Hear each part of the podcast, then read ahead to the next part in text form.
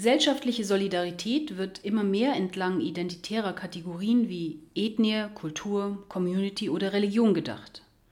Die Menschen stellen sich damit immer weniger den politischen Diskursen, in denen verhandelt wird, in welcher Gesellschaft sie leben wollen. Stattdessen steht zumindest in Europa, wenn nicht sogar weltweit, immer mehr die Frage im Vordergrund, wer sind wir? Ohne entsprechende Zugehörigkeit lässt diese Gesellschaft eine Teilhabe an ihr kaum zu. Gleichzeitig werden Menschen als zugehörig deklariert. Identität funktioniert nicht nur als Selbstzuschreibung, sondern ebenso, häufig mit verheerenden Folgen, als Fremdzuschreibung oder als gesellschaftlicher Zwangszusammenhang. In welche anti-universalistischen und kulturalistischen Sackgassen identitäre Konzeptionen und damit auch die mittlerweile allgegenwärtigen Denkmuster postkolonialer Theorieversatzstücke führen, haben die weltweiten Reaktionen der Linken auf das Massaker der Hamas am 7. Oktober des letzten Jahres in Israel schmerzlich vor Augen geführt. Von der moralischen Verkommenheit des offenen oder heimlichen Jubels über diesen barbarischen Akt einmal abgesehen, hatten jene, die sich auf der gerechten Seite der Palästinenser verorten und sich gleichzeitig als irgendwie links wähnen, nichts Besseres zu tun, als das Pogrom zu verharmlosen, zu relativieren und wie sie es nennen, zu kontextualisieren. Die ideologischen Grundpfeiler die dieses linke Totalversagen begründen, wären zu benennen und aufzuarbeiten. Inhaltlich beschäftigen wir uns deshalb in dieser Sendung mit einem Auszug aus dem Buch Kapitalismus, Klasse und Universalismus. Auswege aus der Sackgasse postkolonialer Theorie von Vivek Chibber, Professor für Soziologie an der New York University 2016 im Kölner Papyrossa Verlag veröffentlicht als Teil von Marx und der globale Süden von Felix Wemheuer. Aus dem Englischen von Ralf Ruckus und Christian Frings. Nach einer langen, scheinbar endlosen Pause ist der globale Widerstand gegen den Kapitalismus zurückgekehrt. Es ist mehr als vier Jahrzehnte her, seit antikapitalistische Bewegungen mit solcher Wucht auftraten. Sicher gab es ab und zu Erschütterungen, kurze Episoden, die das neoliberale Projekt zeitweise aus der Bahn warfen. Aber nicht so, wie wir es in den letzten Jahren in Europa, dem Nahen Osten und in den Amerikas erlebt haben. Wie weit sich die Bewegungen entwickeln und wie tief ihre Auswirkungen sein werden, ist noch nicht vorhersehbar, aber die linken Diskurse haben sie bereits verändert. Plötzlich steht das Thema Kapital und Klasse wieder auf der Tagesordnung, nicht als abstrakte oder theoretische Diskussion, sondern als drängende politische Frage. Die Wiederkehr der Bewegungen zeigt jedoch, dass der Rückzug der letzten drei Jahrzehnte einen Tribut gefordert hat. Die für arbeitende Menschen verfügbaren politischen Ressourcen sind in den letzten Jahrzehnten nie geringer gewesen. Die Organisationen der Linken, Gewerkschaften und politische Parteien sind ausgehöhlt oder schlimmer noch, sie wurden zu Komplizen des Austeritätsmanagements. Die Schwäche der Linken zeigt sich jedoch nicht nur politisch oder organisatorisch, sie reicht bis in die Theorie. Die Niederlagen der letzten Jahrzehnte waren von dramatischen Verwerfungen an der intellektuellen Front begleitet. Es gab zwar keine Abkehr von radikaler Theorie oder dem Einsatz für eine radikale Agenda, und an vielen Universitäten gibt es wohl immer noch beeindruckende, viele selbsternannte progressive oder radikale Intellektuelle, wenigstens in Nordamerika. Die Bedeutung von Radikalismus hat sich jedoch verändert.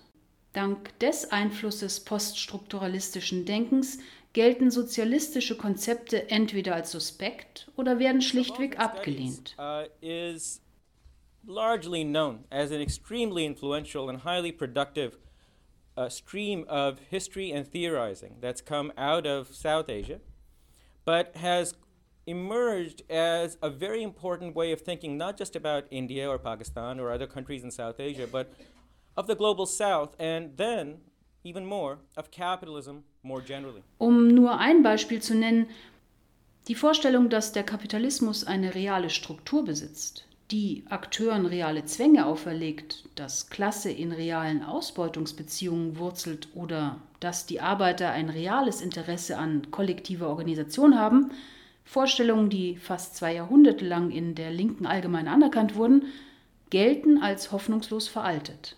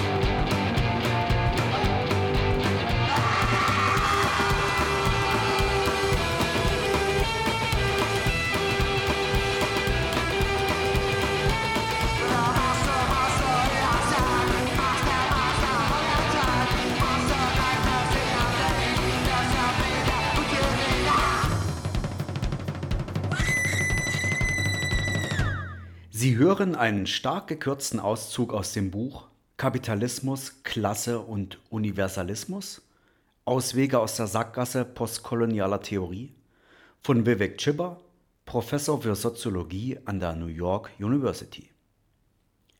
Diese Kritik an Materialismus und politischer Ökonomie kam aus allen Teilen des poststrukturalistischen Milieus, fand jedoch einen besonders scharfen Ausdruck in der neuesten Schöpfung dieser Strömung, die als postkoloniale Theorie bekannt wurde. Der Angriff auf Materialismus und politische Ökonomie wurde in den letzten Jahrzehnten nicht von der frankophonen philosophischen Tradition angeführt, sondern interessanterweise von einer Schar von Theoretikern aus Südasien und anderen Teilen des globalen Südens. Die vielleicht bedeutendsten und einflussreichsten darunter sind Gayatri Chakravarti Spivak, Horni Baba, Ranajit Gua und die Gruppe Subaltern Studies, aber auch der kolumbianische Anthropologe Arturo Escobar, der peruanische Soziologe Anibal Quijano und der argentinische Literaturtheoretiker Walter Mignolo und andere mehr gehören dazu. Häufigstes Ziel ihrer Kritik ist natürlich die marxistische Theorie, aber ihr Zorn richtet sich auch gegen die Aufklärung als solche. Der dort anzutreffende Universalismus, also der Anspruch auf Gültigkeit bestimmter Kategorien unabhängig von Kultur und Region, erregt die Vertreter der postkolonialen Theorie am meisten. Laut ihrer Analyse zeigt der Marxismus das tödliche intellektuelle Erbe der Aufklärung in dieser Hinsicht am deutlichsten. Für Marxisten haben bestimmte Kategorien wie Klasse, Kapitalismus, Ausbeutung und dergleichen über die Kulturen hinweg Gültigkeit. Diese Kategorien beschreiben ihrer Meinung nach ökonomische Praktiken nicht nur im christlichen Europa, sondern auch im hinduistischen Indien und im muslimischen Ägypten. Anhänger der postkolonialen Theorie halten diesen universalisierenden Eifer für äußerst problematisch, als Theorie und ebenso wichtig als Leitfaden für politisches Handeln. Die Besorgnis über den Gebrauch universaler Kategorien sitzt so tief, dass sie oft nicht als Kritik unzulässiger oder falscher Verallgemeinerungen geäußert wird, sondern als deren komplette Ablehnung. Die postkoloniale Theorie präsentiert sich selbst nicht bloß als Kritik der radikalen Aufklärung, sondern als deren Alternative.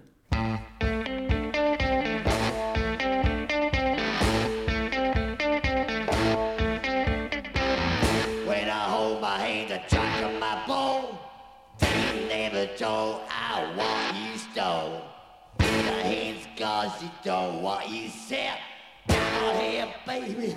I somebody you know.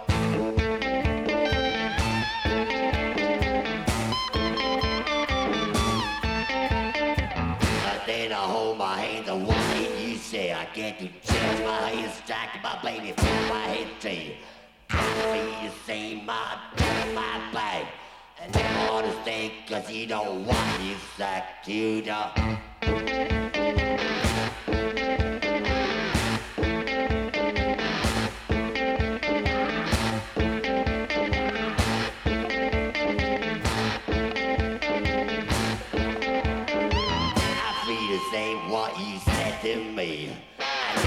understood cause you don't relevant to me.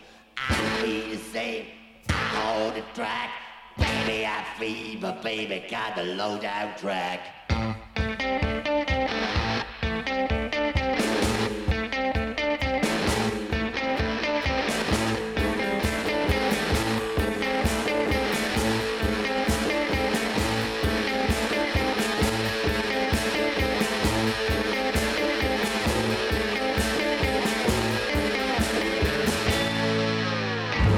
Trotz der vielen Unstimmigkeiten, die im vergangenen Jahrhundert unter Radikalen und Progressiven herrschten, waren sie sich doch über zwei grundlegende Postulate fast immer einig.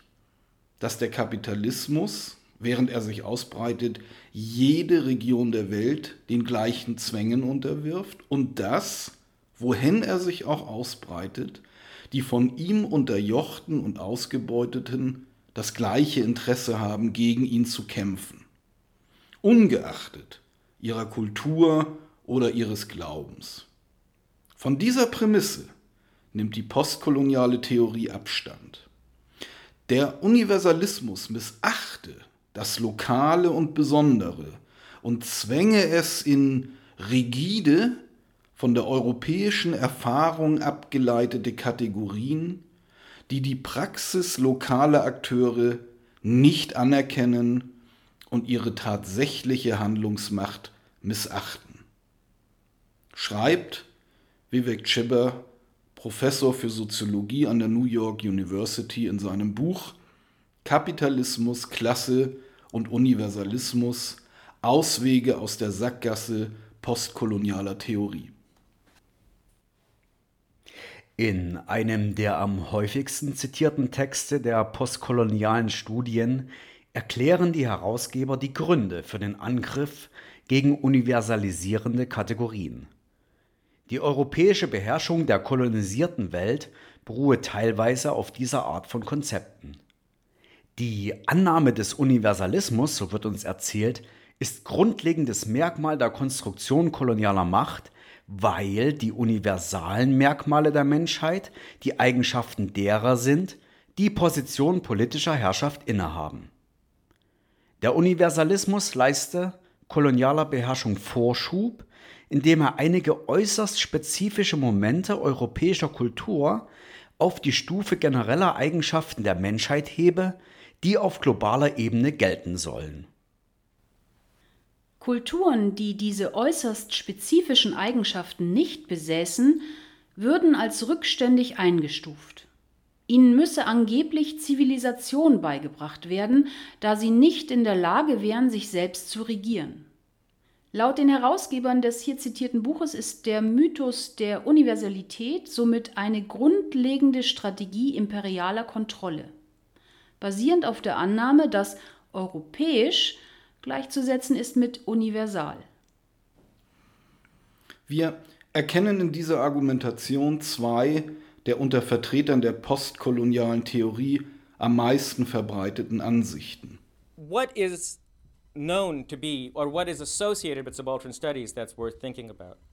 The project, and I think more generally post colonial theory as well, or if there's a thing, such a thing as post colonial theory, is known in some large measure for two particular sets of claims. One is this concept of difference. Secondly, is the Die erste ist eine formale, metatheoretische Vorstellung, nach der Behauptungen einer Universalität an sich verdächtig seien, weil sie soziale Heterogenität leugneten. Deswegen wendet sich die Kritik des Universalismus in derartigen Texten oft gegen dessen homogenisierende, gleichmachende Wirkung.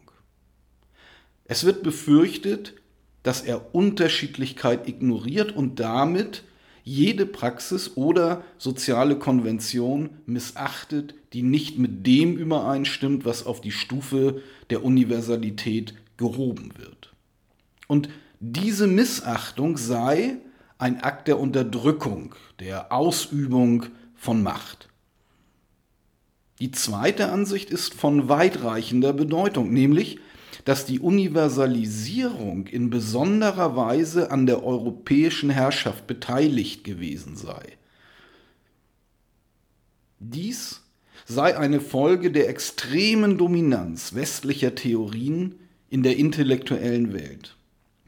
In dem Maße, in dem sie zum begrifflichen Rahmen für Untersuchungen oder zur Anleitung politischer Praxis werden, statteten sie diese mit einem hartnäckigen Eurozentrismus aus. Die auf die Aufklärung zurückgehenden begrifflichen Gerüste und Theorien trügen das Mal ihrer geografischen Herkunft. Anti-Universalismus ist unter Vertretern der postkolonialen Theorie aufgrund der dem Universalismus zugeschriebenen Mitwirkung an kolonialer Herrschaft zur Losung geworden.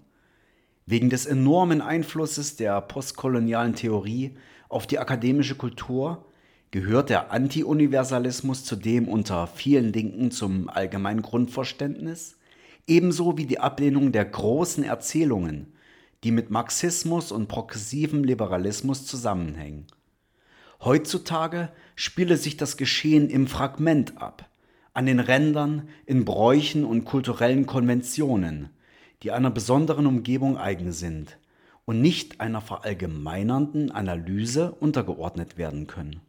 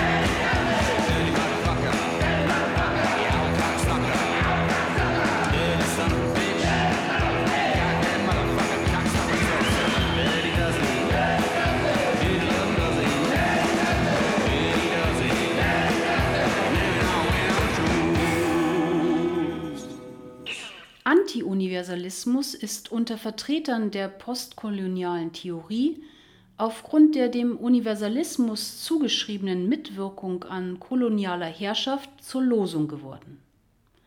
Wegen des enormen Einflusses der postkolonialen Theorien auf die akademische Kultur gehört der Anti-Universalismus zudem unter vielen Linken zum allgemeinen Grundverständnis ebenso wie die Ablehnung der großen Erzählungen, die mit Marxismus und progressivem Liberalismus zusammenhängen.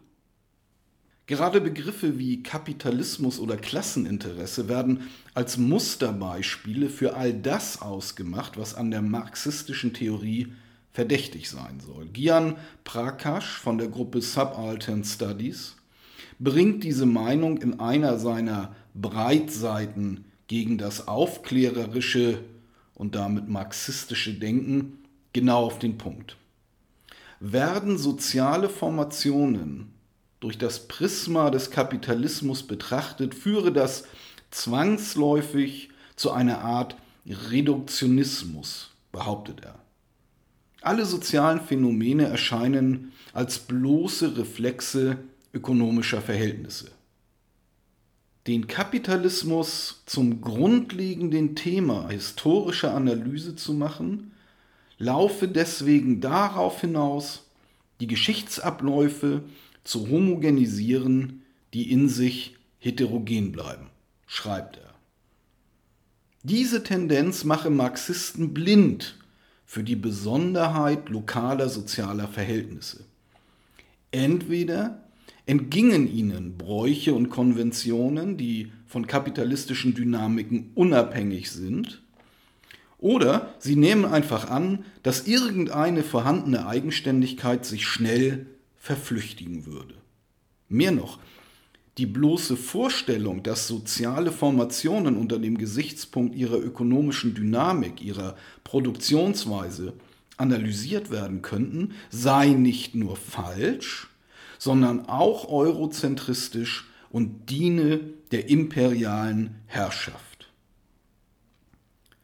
Wie viele andere europäische Ideen des 19. Jahrhunderts notiert Prakasch, sollte die Inszenierung der eurozentristischen Erzählung von Produktionsweisen als Geschichte, als das Gegenstück zum territorialen Imperialismus im 19. Jahrhundert erkannt werden. In seinem einflussreichen Buch Provincializing Europe hat der indische Historiker Dipesh Chakrabarti dieser Argumentation Struktur gegeben. Die Vorstellung eines universalisierenden Kapitalismus, so schreibt er, mache sich zweier Sünden schuldig. Erstens werde die Geschichte nicht westlicher Gesellschaften verleugnet, indem sie in ein von der europäischen Erfahrung abgeleitetes Schema hineingepresst werde. Statt die Autonomie und Besonderheit regionaler Erfahrungen zu respektieren, würden Marxisten regionale Geschichte in eine Unzahl von Variationen eines Themas verwandeln. Jedes Land werde nach dem Ausmaß der Übereinstimmung mit oder der Abweichung von einem idealtypischen Begriff des Kapitalismus eingestuft. Somit könnten die Geschichtsabläufe von Regionen nie mehr sein als Fußnoten der europäischen Erfahrung. Das Telos aller nationalen Geschichtsabläufe bleibe dasselbe, mit Europa als Endpunkt. Der zweite, mit der Vorstellung von Kapitalismus verbundene Fehler bestehe in der Eliminierung jeglicher Kontingenz aus der historischen Entwicklung. Ihr Glaube an die universalisierende Dynamik des Kapitalismus mache Marxisten blind für Diskontinuitäten, Brüche und Verschiebungen im geschichtlichen Prozess so Chakrabarti. Befreit von Störungen durch menschliche Handlungsmacht werde Zukunft vorhersehbar, auf ein bestimmbares Ende zulaufend. So Dipesh Chakrabarti in Provincializing Europe says that the globalization of capital is not the same as capital's universalization. This is a direct quote from page 71 of In Provincializing Europe bestätigt Chakrabarti, dass der Kapitalismus ungefähr im Verlauf des letzten Jahrhunderts tatsächlich global wurde. Während er die Tatsache der Globalisierung anerkennt, bestreitet er jedoch, dass dies gleichbedeutend ist mit dessen Universalisierung. Das erlaubt ihm und den seiner Denkweise folgenden Theoretikern die offensichtliche Tatsache anzuerkennen, dass die Marktabhängigkeit in die entferntesten Ecken der Welt vorgedrungen ist, während sie weiterhin bestreiten, dass die Kategorie Kapitalismus für deren Analyse eingesetzt werden kann.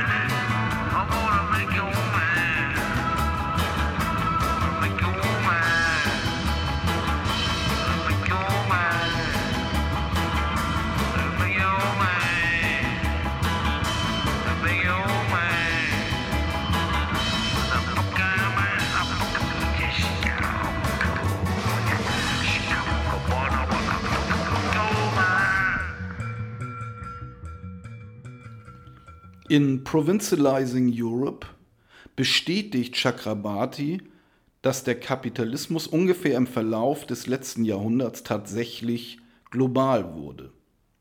Während er die Tatsache der Globalisierung anerkennt, bestreitet er jedoch, dass dies gleichbedeutend ist mit dessen Universalisierung.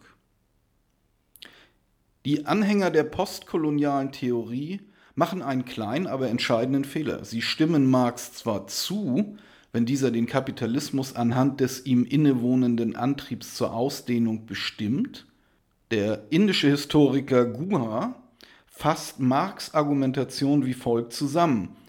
Diese universalisierende Tendenz geht auf die Selbstausbreitung des Kapitals zurück.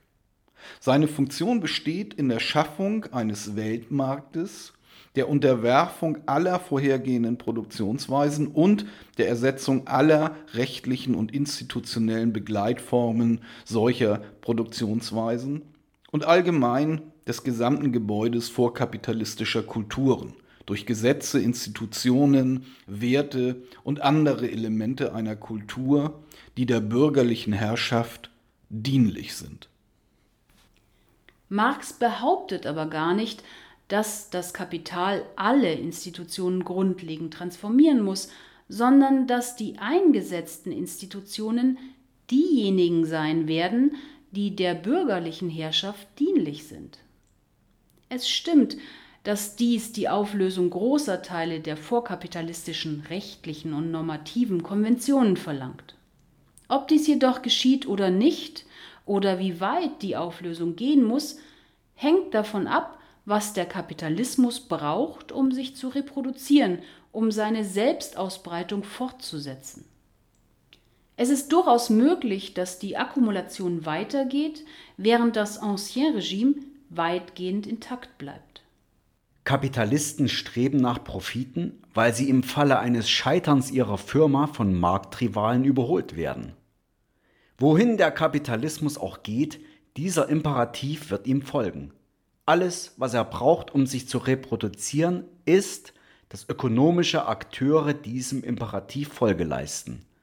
Dem Imperativ der Unternehmen, nach größeren Märkten und höheren Profiten zu streben, indem sie ihre Rivalen aus dem Feld schlagen.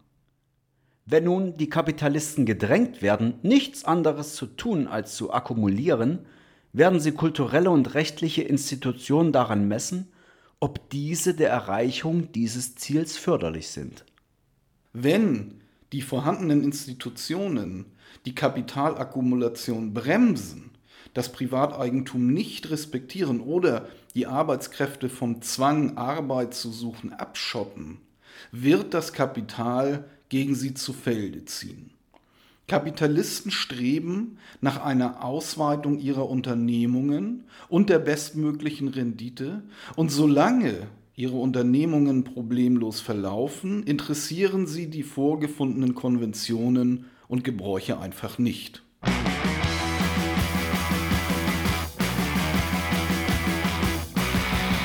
at there she comes. Here comes that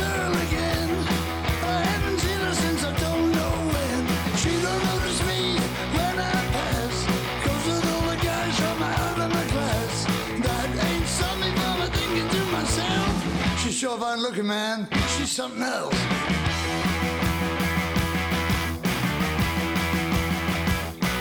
Well, look at there, across the street. In a car just for me. I think car would be a luxury.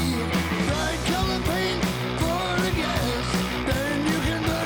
Out of my. That ain't stopped me from thinking to myself. That car's fine looking, man. It's something else.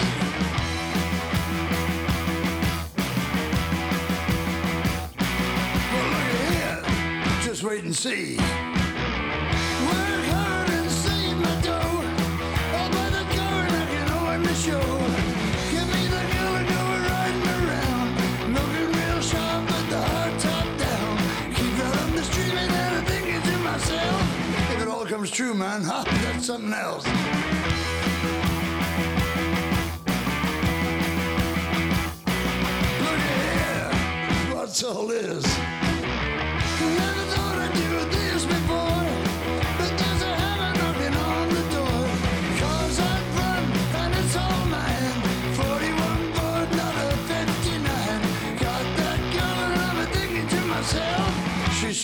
Fine looking, man. Ah, she's something else.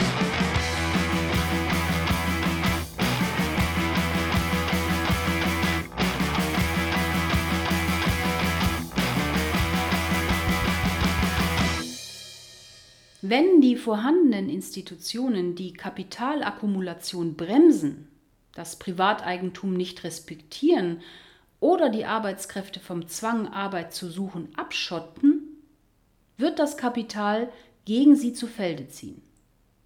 Kapitalisten streben nach einer Ausweitung ihrer Unternehmungen und der bestmöglichen Rendite. Und solange ihre Unternehmungen problemlos verlaufen, interessieren sie die vorgefundenen Konventionen und Gebräuche einfach nicht. Der Kapitalismus breitet sich in alle Ecken der Welt aus, angetrieben von seinem unstillbaren Hunger nach Profit. Und indem er das tut, indem er einen immer größeren Teil der Weltbevölkerung unter seine Herrschaft bringt, schreibt er eine wahrhaft universale Geschichte, die Geschichte des Kapitals.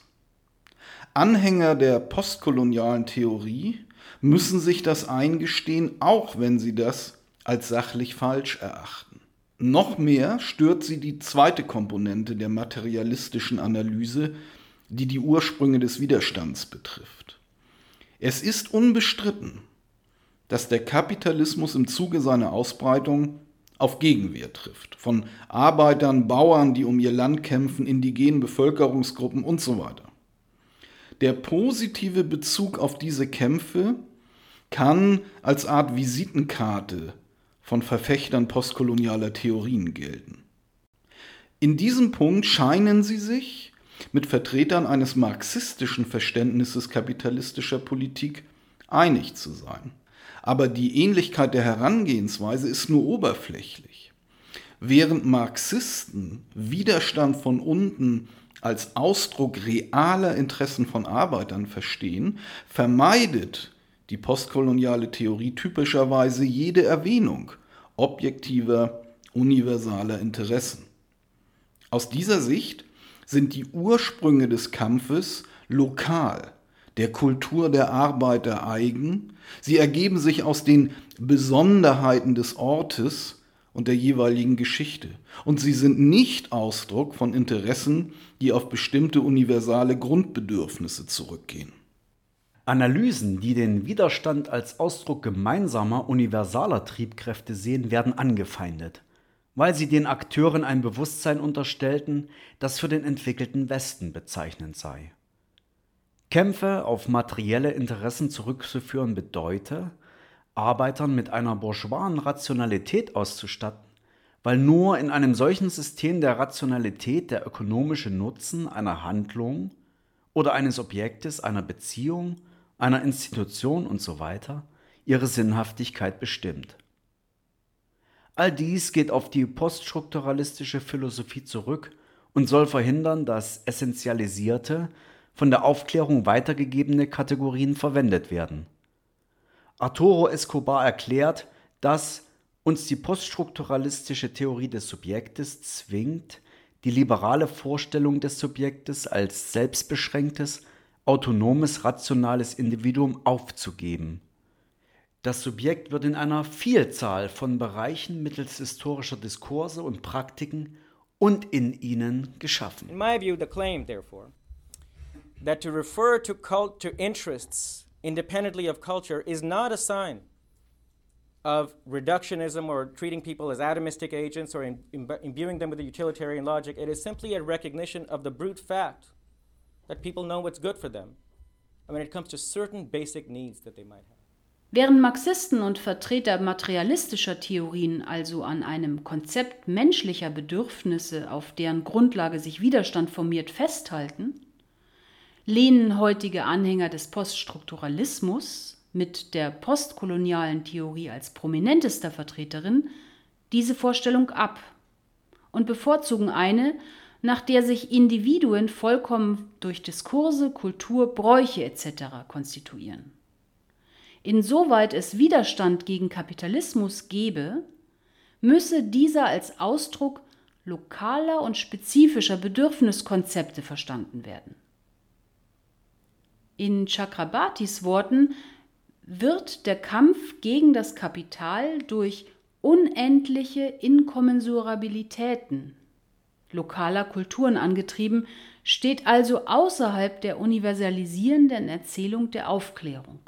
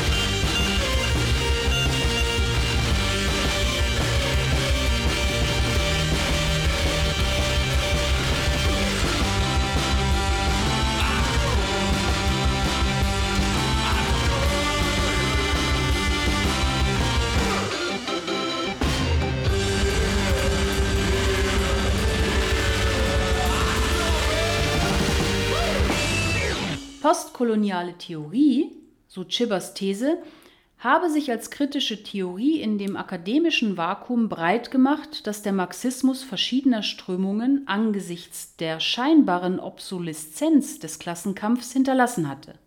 Und zwar gleichsam von innen, während die marxistischen Strömungen eher von außen an die Universitäten gekommen seien. Zu zeigen, dass die postkoloniale Theorie alles andere als ein geeigneter Nachfolger ist, kann mit einigem Recht als zentrales Motiv von Chibbers Studie bezeichnet werden. If taken seriously, they lead to the view that there is a chasm, an unbridgeable chasm that separates the East from the West. That Eastern agents cannot be viewed through the same lens as those in the West. Die Frage ist nun, ob es unzulässig ist, Akteuren verschiedener Kulturen und Zeitperioden universale Bedürfnisse und Interessen zuzuschreiben. Zweifellos sind von Menschen geschätzte und angestrebte Dinge größtenteils kulturell bestimmt.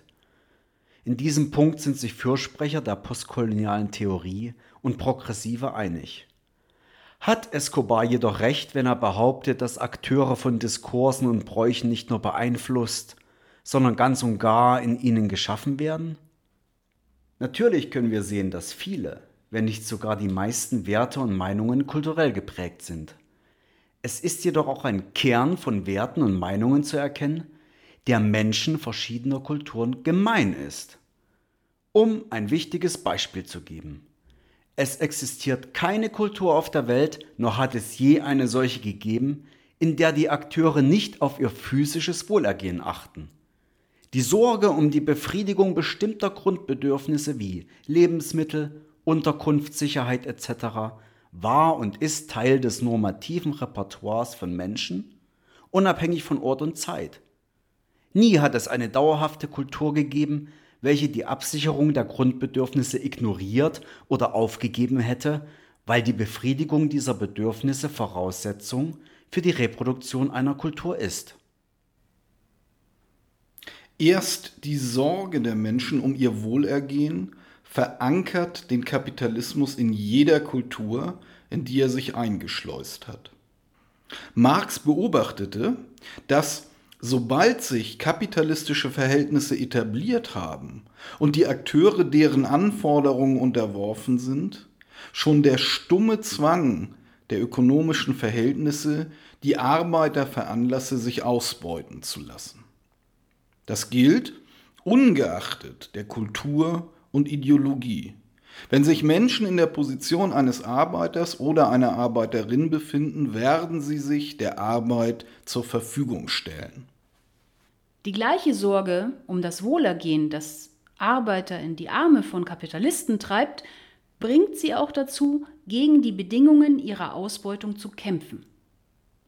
Das erbarmungslose Streben der Unternehmer nach Profit findet seinen unmittelbarsten Ausdruck im ständigen Versuch, die Produktionskosten zu minimieren. Die offensichtlichsten sind natürlich die Löhne. Höhere Profitmargen setzen deren Senkung voraus, was zwangsläufig zu einer Verschlechterung des Lebensstandards der Arbeiter führt, also zu einem mit unterschiedlicher Intensität durchgeführten Angriff auf ihr Wohlergehen. Wenn wir nun das Streben der Unternehmer nach Kontrolle über andere produktionsbezogene Kosten hinzunehmen, die verlängerte Nutzung überalterter Maschinerie und die damit verbundenen erhöhten Verletzungsgefahren, die Erhöhung von Arbeitstempo und Intensität, Verlängerung des Arbeitstages, Angriffe auf die Altersversorgung und so weiter, können wir sehen, dass die Akkumulation systematisch mit dem Interesse der Arbeiter an einer Erhaltung ihres Wohlergehens kollidiert. Arbeiterbewegungen sind oft darauf ausgerichtet, diese grundlegenden Bedingungen der Reproduktion abzusichern und nicht etwa auf die Durchsetzung eines höheren Lebensstandards.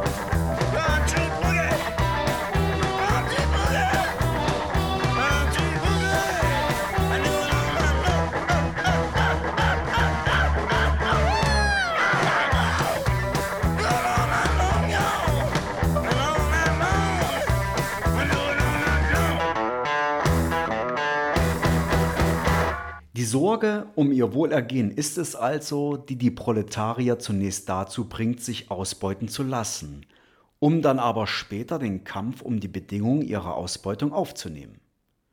Dieser besondere Aspekt ihrer menschlichen Natur hält sie in einer antagonistischen, wechselseitigen Abhängigkeit vom Kapital gefangen. Es ist in ihrem Interesse, Beschäftigung zu suchen, damit sie sich reproduzieren können. Bedingung für die Sicherung einer Beschäftigung ist jedoch, dass sie sich der Autorität des Unternehmers unterwerfen, der ihr Wohlergehen gefährden wird, auch wenn er gleichzeitig ihre Arbeitsaktivität nutzt. Die erste Dimension dieses Prozesses, ihre Unterwerfung unter den Arbeitsvertrag, zeigt, warum der Kapitalismus in allen Ecken des Globus Fuß fassen und sich festigen konnte. Die zweite Dimension, der Kampf um die Bedingungen ihrer Ausbeutung, zeigt, warum die Klassenreproduktion in jeder Region, in der sich der Kapitalismus etabliert hat, Klassenkampf hervorgebracht hat. Die Kehrseite der Universalisierung des Kapitals ist der universale Kampf der Arbeiter um die Sicherung ihres Wohlergehens. Die vergangene Wirtschaftskrise versetzte die globalen Märkte in Aufruhr und erschütterte Nationalökonomien von den USA bis Ostasien, von Nordeuropa bis zum südlichen Afrika. Sollte je ein Zweifel daran bestanden haben, dass das Kapital universal geworden ist, so können wir ihn jetzt gewiss begraben. In gleicher Weise sind auf der ganzen Welt Bewegungen gegen den Neoliberalismus entstanden, deren Forderungen sich auf bemerkenswert wenig Anliegen konzentrieren. Ökonomische Absicherung, mehr Rechte, die Aufrechterhaltung grundlegender Versorgungsleistungen und Schutz vor den erbarmungslosen Anforderungen des Marktes.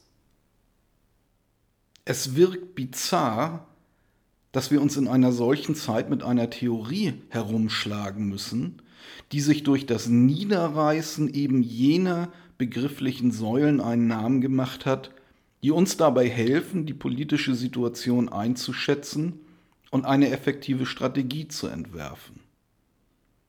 Die Verfechter postkolonialer Theorie haben eine Menge Tinte verschüttet in ihrem Kampf gegen Windmühlen, die sie selbst schufen. Indem sie dies taten, leisteten sie einer massiven Wiederkehr von Nativismus und Orientalismus Vorschub. Es geht nicht nur darum, dass sie mehr Wert auf das Lokale legen als auf das Universale. Ihre Aufwertung des Lokalen, ihre Fixierung auf kulturelle Besonderheiten und vor allem ihr Beharren auf Kultur als Quelle von Handlungsmacht hat genau dem Exotismus den Weg bereitet, den die Linke einst an kolonialen Darstellungen des Nicht-Westens verabscheute. This has to be said. It ends up being a license to an unrelenting exoticism about the East, to a revived Orientalism, to a revival of the very ideology that anti colonial and, anti- and nationalist movements and left wing movements for 150 years have fought against. This notion that Eastern people have their own sense of time, their own sense of self, that they don't have a bounded sense of self, that they don't respond to material incentives, that they don't have a concept of the individual. Well, this is very familiar to any of us who come from these parts of the world. This was colonial ideology. In the United States, this was part of the ideology of imperial aggression across the 21st, t- across the 20th century. And yet it's common. It's common throughout post colonial studies. You see it in the work of Anibal Quijano outside of subaltern studies in Latin America. You see it in Arturo Escobar.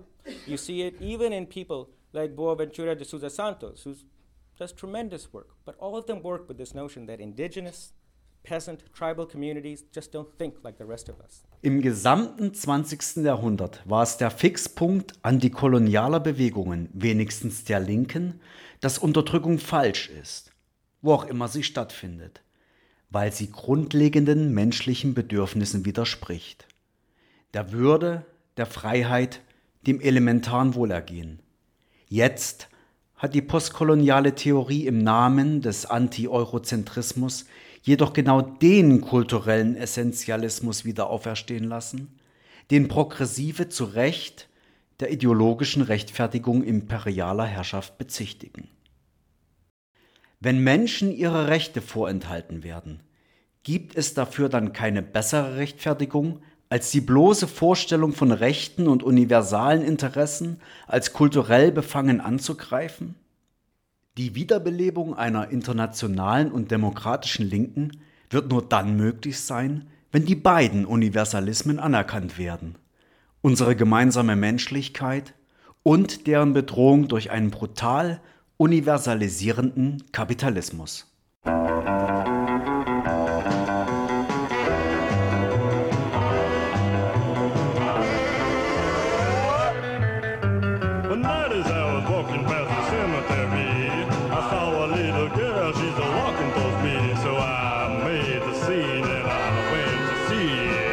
Got a look at a real zombie.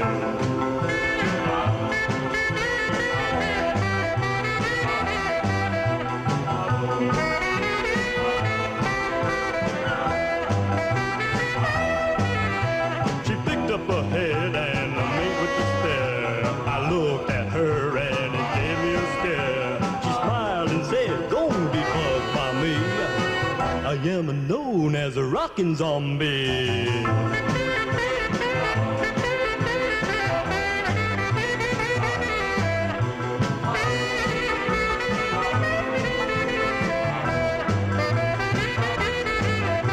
She said she was headed for a record hop and I asked if I wanted to come and bop. I said, okay, this I have to see. Me making drag with the rockin' zombie.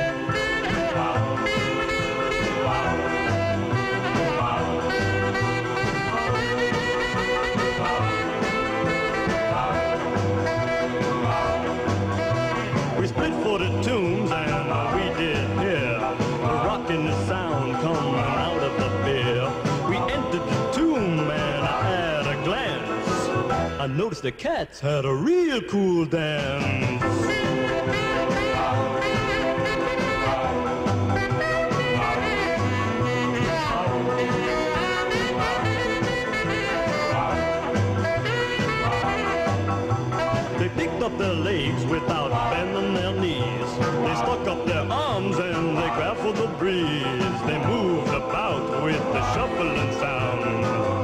Digging the beat coming out of the ground.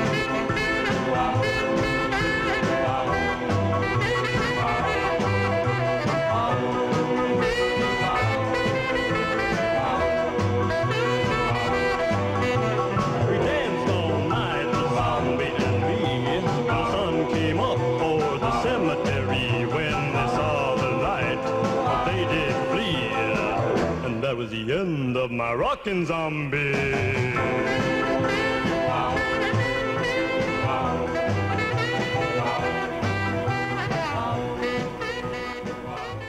These universalisms, democracy, liberalism, equal rights, every one of these was the product of struggles from below. For them to become part of our cultures required two centuries of struggle. I think on the left, if we start now doubting the veracity, the usefulness of these concepts, well, it is certainly an affront to the centuries of struggle that made them common parlance for us. But it is also, I believe, a tremendous obstacle for any future gains that we might be able to do in these horrible times when the left is flat out on its back, defeated, and desperately seeking some way of becoming relevant again. I look forward to Barthel's response. Thank you.